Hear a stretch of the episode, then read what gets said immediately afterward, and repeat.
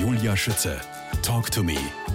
Authentic, empathic, fair. Etwa ein Viertel der Energie, die unser Körper benötigt, verbraucht allein das Gehirn. Dabei macht es nur circa 2% des Körpergewichts aus. Es ist also ein echter Energiefresser und auch noch ein enormer Abfallproduzent von Proteinen, Zellresten, die sich mehr und mehr ablagern und zu Demenz führen können.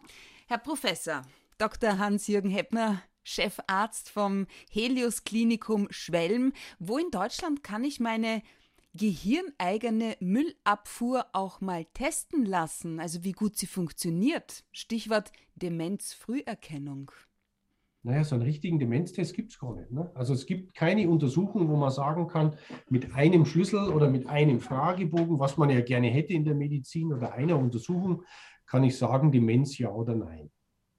Einmal ist die Unterscheidung Risiko, weil es in der Familie war, weil ich zunehmend merke, dass ich was vergesse oder tatsächlich schon in äh, bestimmten Untersuchungen, da fällt schon auf, der weiß nicht mehr genau regelhaft, wie der Name ist. Man kann nicht mehr anständig rechnen.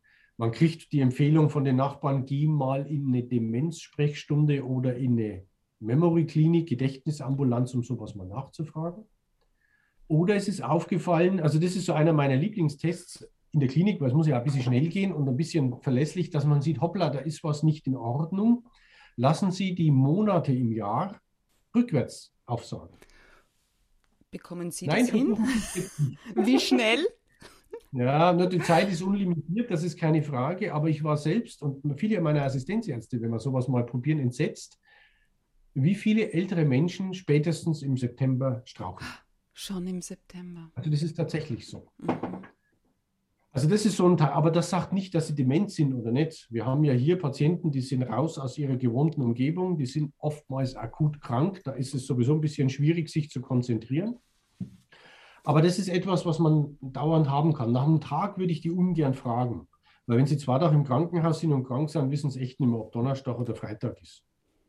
Das wäre unfair zu sagen, der weiß jetzt nicht, welchen Tag wir haben. Es hängt, wir haben Kalender in den Zimmern hängen damit man lesen kann, so heute ist Mittwoch der so und so vielte oder was auch immer, in der Hoffnung, dass das jeden Tag einer umsteckt, weil sonst wird es richtig gefährlich. Ja, wenn Sie mal Halligalli auf Station haben, schleichen Sie durch und verändern Datum und Uhrzeit. Dann ganz lustig. So, jetzt aber zurück, zurück zur Frage.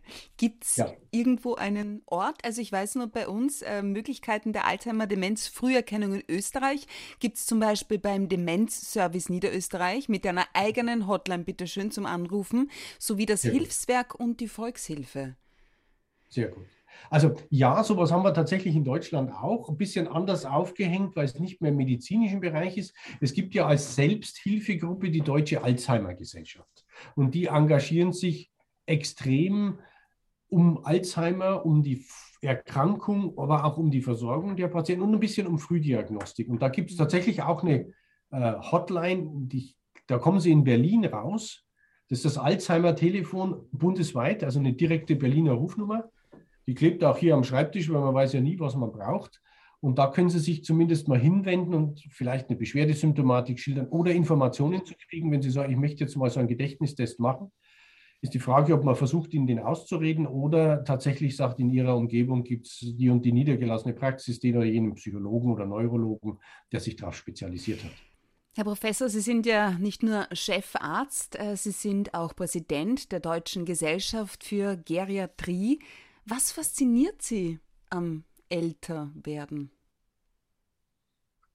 Es ist, es ist an sich ja tatsächlich faszinierend, älter zu werden und es funktioniert alles und man kriegt einen anderen Blick auf die Dinge. Also die berechtigte Frage ist, wie kommt man überhaupt zu einem Fach Altersmedizin? Mhm. Das war nicht von Anfang an so. Ich bin ja gelernter Internist und Notfallmediziner, Intensivmediziner und habe darüber kennenlernen müssen, dass Altersdiskriminierung stattfindet. Also ich habe häufig erlebt auf der Intensivstation, dass ein Patient angemeldet wurde und die erste Frage des aufnehmenden Kollegen war, wie alt ist er denn? Unsere Station gab es seit über 60 Jahren, es sind noch nie Kinder eingeliefert worden, immer nur Erwachsene. Also implementierte das für mich schon so eine Variante, warum will er das wissen? Würde er den 80-Jährigen ablehnen? Würde er lieber den 60-Jährigen behandeln? Und so bin ich ein bisschen ins Denken gekommen, habe gemerkt, oh, da muss man viel tun. Und dann, Sie gestatten mir die persönliche Anmerkung, ich bin ein 64er Jahrgang. Ich muss was ändern. Bei mir ist es bald so weit, dass sich Leute in Strukturen um mich kümmern müssen. Und das war vor ein paar Jahren noch nicht so gut. Das muss man noch verbessern. Und so bin ich halt in dem Teil hängen geblieben.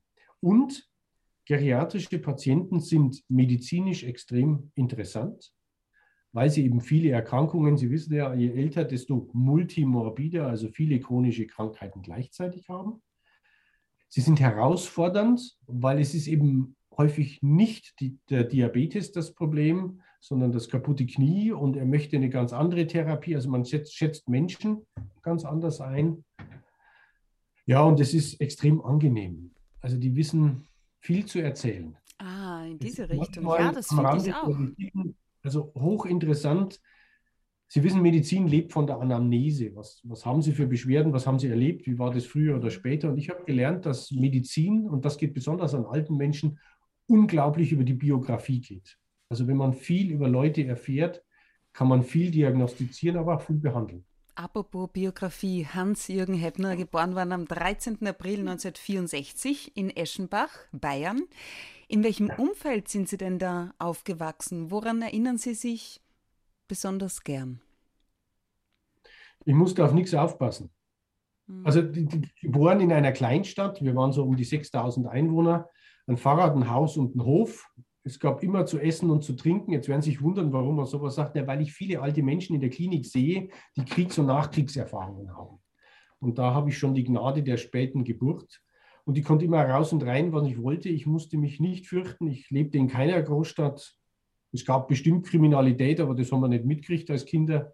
Und wir haben uns halt auch auf die Straße getraut.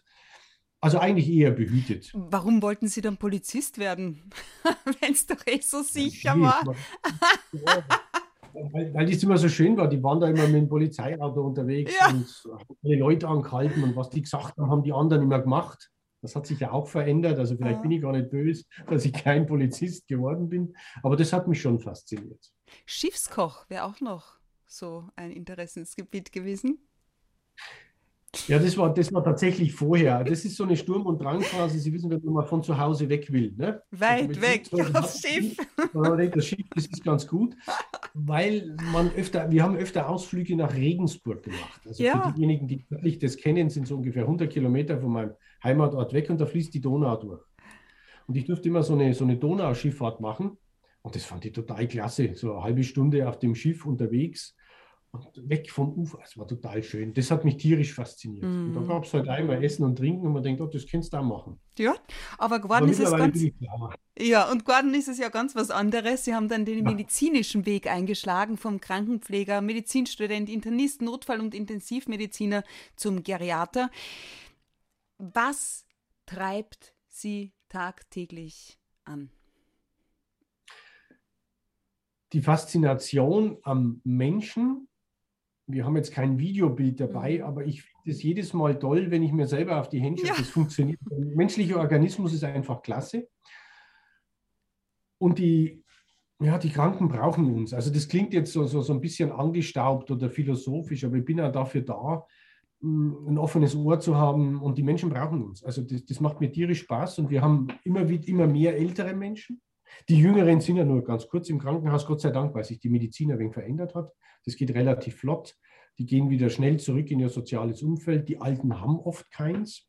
Und wir können die Geschichte oft so ein bisschen betrachten. Man schaut nicht nur das kaputte Bein, die Bauchschmerzen, der gebrochene Arm, irgend sowas, sondern wirklich auch, wie leben sie zu Hause? Geht das noch? Kommst du die Treppen noch hoch? Also so ein bisschen Dr. Haus. Ne? Wir machen zwar keine Hausbesuche, aber so das Hinterfragen, die Lebensgeschichte, jetzt immer wieder bei der Biografie. Und es ist schon ganz interessant zu sehen, dass Menschen, die vor langer Zeit, das mögen mir jetzt die Mediziner, die Zuhörer ein bisschen nachsehen, einen Schlaganfall hatten und dann ins Pflegeheim mussten. Die Zeiten sind wirklich schon lange vorbei. Oh.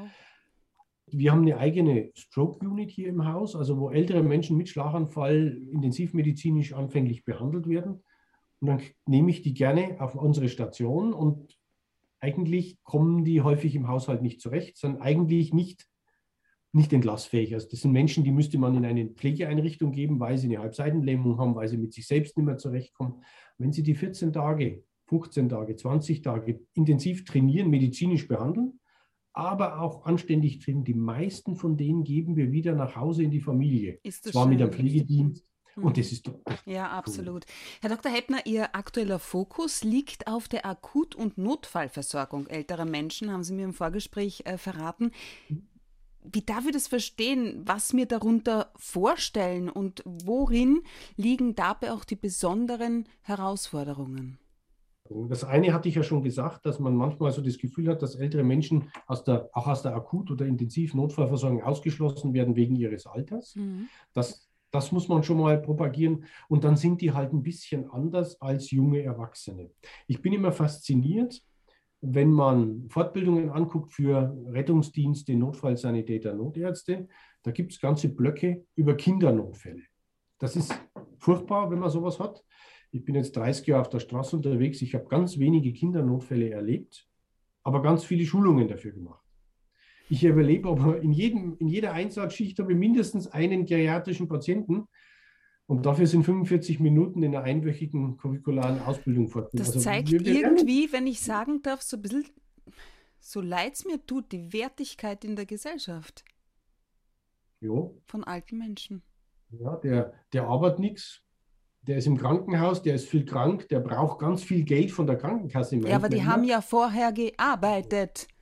Ja, das sowieso. Aber die brauchen ja nicht einmal mehr. Ob sie 17 Jahre, 5 Jahre oder 85 sind, die letzten drei Monate sind immer gleich teuer. Also das kann man immer erst im Nachhinein berechnen. Der alte Mensch ist nicht wesentlich teuer. Ich weiß nicht, also ich, ich bin da immer so ein bisschen pragmatischer. Man sagt ja immer, ich möchte nicht zum alten Eisen zum Beispiel gehören. Ich persönlich bin ja der Meinung, altes Eisen ist nur eine liebevolle Umschreibung für Schrott. Und das ist eigentlich um das, was wir drüber Willen. Aber Sie sagen in Wirklichkeit genau dasselbe wie eine Woche vor Ihnen bei meinem dreiteiligen Special, ja. Markus Hirtler, ehemaliger Krankenpfleger, äh, Heimleiter auch. Er, er bezeichnet unsere Gesellschaft als Entsorgungsgesellschaft. Und da passt das genau dazu, was Sie sagen. Ja, das ist in der Tat, das ist aber tatsächlich so. Gucken Sie alte Kinderreime an. Ne? Das ist ja alles nicht wertschätzend. Das ist Zum keine Beispiel? Ahnung. Mit 70 Jahren ein Greis, mit 80 nicht mehr weiß, mit 90 Jahr der Kinder Spott, mit 100 Gnad. Boah. Das sind alles Dinge, also Alter hat keine echte Wertigkeit. Ich bin mit einem Kurs und im Urlaub auf Sylt gewesen, dieser netten Insel, so ganz weit oben in der Nordsee. Da gibt es eine Schokoladenfabrik, die verkauft teure Pralinen. Und dann gibt es einen sogenannten Rentnerpack oder Rentnerpackage in dieser Schokoladenfabrik. Und da bin ich da mal rein und habe mir das angeschaut. Das ist in Schokolade gemacht, ein Hörgerät, ein Gebissersatz und noch irgendwas Gruseliges. Das ist Weil man denkt, sauer. das sind die, ja genau, ich kaufe da keine Pralinen mehr. Aber das, das glaube ich, ist so die Wertschätzung. Das müssen wir, glaube ich, auch so ein, so, ein, so ein bisschen an die Leute tragen. Und dann wird ja Geriatrie oft so ein bisschen hinterfragt. Ich bin als Präsident der Fachgesellschaft natürlich ab und zu auch auf politischen Veranstaltungen gewesen. Und wenn Anna immer angefangen hat, von egal welcher Couleur, naja, Geriatrie kostet ja viel Geld und die alten Menschen und ah, wenn sie jetzt nicht sterben, sterben sie ja später. Und, hm, und dann habe ich immer gesagt, nee, das kann man machen, aber man muss es laut sagen, denn die Alternative zu geriatrischer Medizin ist Lebenszeitbegrenzung. Also sie müssen den Leuten dann aktiv sagen, naja, bis 75 und nicht weiter, aber ansonsten werden die ja älter. Und das ist ja gut. Ich möchte ja auch 80 werden, das ist ja wunderbar. Ich möchte noch älter werden. Gut, 85. 100. Gut. Naja, mit Mitte 40 gebe ich zu, hätte ich auch ab und zu nachts, nachts den Hals aus dem Fenster gehalten und gehofft, dass mich ein Vampir beißt. Das weiß ich nicht, ob ich das jetzt mit Ende 50 noch Für mich das beste Vorbild ist meine Großmutter. Die ist Ja. unfassbar. Die ist fit, Darf ich fragen, wie alt die ist? über 90. Wunderbar. Die geht ihre Schritte und mit dem Hund und in der Früh so Doku und dann geht sie ins Whirlpool und tut und macht. Unfassbar. Die ist besser drauf als Sollte ich. es halten. Ja, ja. Wie, Sie haben keinen Hund? Übrigens, Sie müssen jeden Tag mit Ihrem Hund eine halbe Stunde spazieren gehen und wenn Sie keinen haben, trotzdem. Ne? Ja.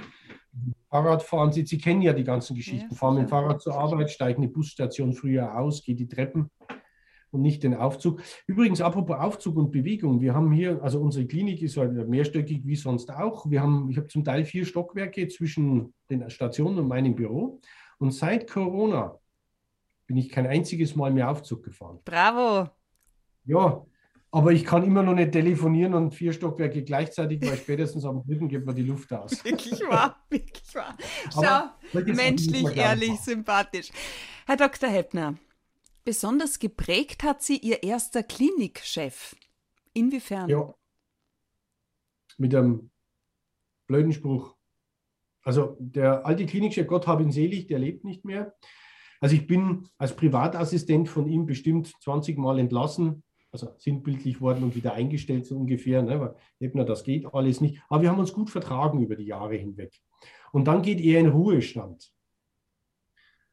Und man verabschiedet sich halt, ich muss dann trotzdem lächeln, wie auch immer, und der guckt mich an und sagt, lieber Happy, das war halt so im Spitznamen dann, ich weiß, was Sie sich jetzt denken, aber denken Sie daran, Sie wissen nicht, was Glück ist, Sie wissen nur, was Glück war. Und dann ist er gegangen. Und ich muss leider sagen, der hat recht. Und seitdem betrachte ich manche Dinge, wo ich sage, das will ich jetzt sofort ändern und das brauche ich nicht mehr und ich mache das anders, etwas ruhiger, mhm. reflektiere vielleicht ein bisschen drüber. Vielleicht ist das, weil ich immer Angst habe, das, was dann neu kommt, ist vielleicht schlimmer als das, was ich jetzt im Moment habe. Also das, das, das ist so ein Spruch, der begleitet mich wirklich. Ihr Lebensmotto heißt, lautet frei nach Sarah Connor, das Leben ist schön. Wie passt das dann zusammen? Das Glück mitnehmen. Natürlich sind wir alle in, in, in, in irgendwelchen Konventionen eingepresst. Wir müssen ein wenig arbeiten, da musste ich mit allem regeln. Aber manchmal kann man sich zurücklehnen und kann sagen, mein Gott, geht es mir gut. Ne? Und man muss das einfach, das, das Glück im Moment ein wenig mitnehmen. Manchmal muss man die Arbeit Arbeit zehn Minuten sein lassen. Da werden jetzt ein paar draußen hingreifen und sagen, klasse, ne, wie soll ich das machen? Wenn ich die Straße deren soll, kann ich nicht dazwischen aufhören oder am Band sitzen. Das ist richtig. Aber es gibt bestimmt Momente, wo man einfach fünf Minuten stehen bleiben muss, so sinnbildlich und so, so ein bisschen über sich nachdenkt und so, ja, ja, ist gut. Könnte viel schlimmer sein. Nicht immer am Schlechten orientieren. Aber dieses Glück, was man gerade hat, mitnimmt, weil man weiß nicht, was als nächstes kommt. Das stimmt. Und, um den Bogen so ein bisschen zur, zur Demenz nochmal zu spannen, was Sie am Anfang schon hatten, das Vergessen. Irgendwann vergessen wir auch die schönen Momente. wenn wir es überhaupt nicht genossen haben, wäre es schade drum. Ich hebe mir das nicht auf bis zum Schluss, um mich mit 75 an schöne Momente in meinem Leben zu erinnern, weil ich gar nicht weiß, ob ich das mit 75 noch kann. Das ist wohl wahr. Im Hier und Jetzt ist Ihnen Ihr Team sehr wichtig. Mein Team ja. und ich sind wichtig, haben Sie mir geschrieben, sowie Führen durch Wissen.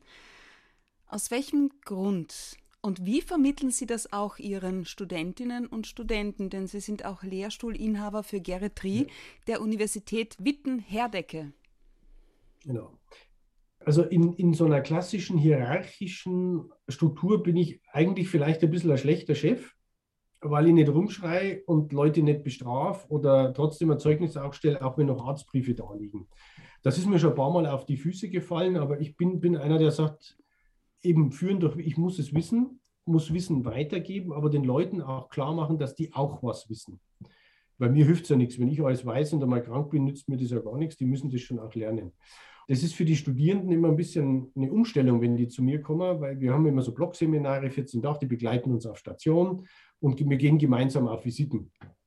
Und dann sagt einer, ja, lassen Sie uns heute über Demenz sprechen und am Schluss landen wir dann bei der Pneumokokkenschutzimpfung, weil ich immer sage, Sie wissen alles und ich bringe Ihnen jetzt bei, wie Sie die richtigen Schubladen aufmachen. Cool. Und das geht nur, also wenn man selber was weiß, mhm. weil man ja dauernd mit irgendwas hinterfragt wird, jetzt Wissen zusammenführen. Und Sie können in der Medizin, glaube ich, nur bestehen, wenn Sie viel arbeiten und Patienten sehen, klar, aber Wissen anhäufen. Wenn ich die Leute über den Flur scheuche, lernt keiner was. Man kann auch durch Wissen beeindrucken, wenn man einfach mit der Gruppe unterwegs ist und sagt, so ist es, weil, und dann gucken die ins Bett und sagen, scheiße, der hat recht. Da ist viel mehr gewonnen, als wenn ich jemand anmeckere. Deswegen ist mir das immer so wichtig, dass das eben nicht so die, natürlich habe ich auch die formelle Rolle als Chefarzt, Pech gehabt. Ne? Du musst da mal einen Urlaub und einen Gut verteilen, das ist halt so, da kann man nicht diskutieren in der Rolle, aber wenn man was untereinander machen möchte, dann mhm. muss man eine andere Persönlichkeit, glaube ich, an den Tag legen. Wenn wir den Vergleich heute und vor 20, 30 Jahren starten, was wirkt sich aufs Älterwerden besonders gut auf der einen, was besonders negativ auf der anderen Seite aus? Also nicht nur die Lebensspanne, die mhm. Lebenszeit mhm. ist ja deutlich länger. Ich kann mich erinnern, also ich als Kind und Jugendlicher, da ist der Nachbar in Rente gegangen und ein Jahr später war er tot. Das war, war so das, was man so immer hat. Ne? Mit dem Rentenalter musste ich beeilen mit einem Schaukelstuhl, weil lang geht es nicht mehr. Das ist lang. Ne? Das funktioniert jetzt viel, viel besser. Ich glaube, Medizin hat sehr viel dazu beigetragen, logisch, aber auch Lebensbedingungen. Essen, trinken wir, Ernährung ist eines der wichtigsten Dinge mit. Freunde, Freizeitnutzung. Ich meine, früher gab es und die älteren Zuhörer mögen mir das jetzt nachsehen, dass ich jetzt darüber rede, aber es gab eine sechs Tage Arbeitswoche. Wenn einer gesagt hätte, oh jo, so 20 Wochenstunden würden wir eigentlich genügen, ich weiß nicht, was da in der Firma passiert wäre. Man hat das gar nicht gekannt, dass man ja Arbeit und Freizeit so trennen konnte und Freizeit weiter in den Vordergrund gerückt ist. Es gibt mehr Geld. Also ich glaube, soziale Absicherung ist in den meisten Fällen, nicht immer allen. Natürlich haben wir auch eine Renten- und Armutsschere, die langsam aufgeht. Aber man hat mehr Kaufkraft, Wirtschaftlichkeit, Aktivität. Es wäre unmöglich gewesen, dass vor 20 Jahren jemand mit 67 Jahren zum Paragliden in die Alpen fährt. Ja, die ist ja gerade Skifahren gegangen, aber mehr nicht mehr. Und all diese Dinge. Und, und man achtet mehr auf sich. Also ich glaube, wir, Sie sind ja noch eine Generation jünger, achten noch mehr auf sich. Ich gucke ja schon, dass man ein bisschen eine Balance hat, dass man mehr Sport betreibt. Mein Vater Sport, also wenn ich mir vorstelle, mein Vater hätte daheim eine Handelbank gehabt oder wäre ins Fitness. Äh, ja, nein. Also niemals, das wäre nicht in, in, in, Betracht gezogen werden. Mhm. Ein Vegetarier oder Veganer 1965, undenkbar. Sind Sie Vegetarier? Nein. Ach so, eher also nicht. Secondhand-Vegetarier, wenn man das so nennt. Was, was ist ne? das jetzt mittlerweile? Secondhand-Vegetarier? Naja, ich esse, ich esse die Tiere, die Pflanzen essen. ich verstehe, ja, ja. Ich verstehe. Es Nein, braucht. Ausgewogen. Nichtsdestotrotz, es braucht neue medizinische Versorgungsstrukturen, sagen Sie. Wie ist das ja, das gemeint? Auch. Klassisches Beispiel Corona. Mhm. Also wir sind ja Krankenhaus, wir sind niedergelassener Arzt, wir sind privatmedizinische Notfallversorgung oder sowas. Ne? Dann kam Corona, wir haben eine große Klinik für Geriatrie runtergefahren, aufgepasst, Menschen, Mitarbeiter umverteilt. Jetzt gucke ich bei mir aus dem Fenster, ich kann es jetzt nicht direkt sehen, aber so fünf Kilometer in Luftlinie ist ein ganz großes Altenheim. Die waren alle eingesperrt. Die waren alle in Quarantäne. Die mussten alle daheim bleiben die mussten in dem Heim bleiben. Keiner ist rein von den Ärzten. Es waren alles alte Leute, die betroffen waren. Und ich bin in meiner Klinik gesessen mit einem Mitarbeiter und wenigen Patienten, weil die anderen woanders. Also ich hatte, ich hatte relativ wenig zu tun eine Zeit lang. Und habe dann gesagt, Kinders, ich habe doch Zeit, ich kann alte Leute, weil ich mache den ganzen Tag nichts anderes. Ich gehe in das Altenheim und schaue mal danach, ob das alles okay ist. Geht nicht. Was? Sektoriale Medizin. Ja, Sektormedizin geht nicht. Das ist Aufgabe der ambulanten Versorgung. Ich durfte als Krankenhausarzt da nicht rein. Wie verrückt ist das? Völlig verrückt. Und ich glaube, das ist die Struktur, die man anders war. Ich habe ich hab alte Menschen im Krankenhaus, wo ich mir sagen würde, eigentlich bräuchte der jetzt ja, ein Hotel und eine Pflegekraft, die jeden Tag nach ihm schaut und der Arzt, der jeden dritten Tag guckt. Und nicht das teure Krankenhaus. Also eher so ein Gesundheitshaus mit, mit Arzt on Demand. Gibt es nicht. Musst im Krankenhaus bleiben. Kannst aber nicht nach Hause, weil dafür bist du zu krank. In die Kurzzeitpflege, Langzeitpflegen oder sowas, da mag ja auch nicht jeder hin, weil das ja schon ein ganz schwerer Schritt ist. Und viele haben halt Angst und sagen, wenn ich da jetzt eine Woche oder vier Wochen drin bin, komme ich vielleicht nicht mehr heim.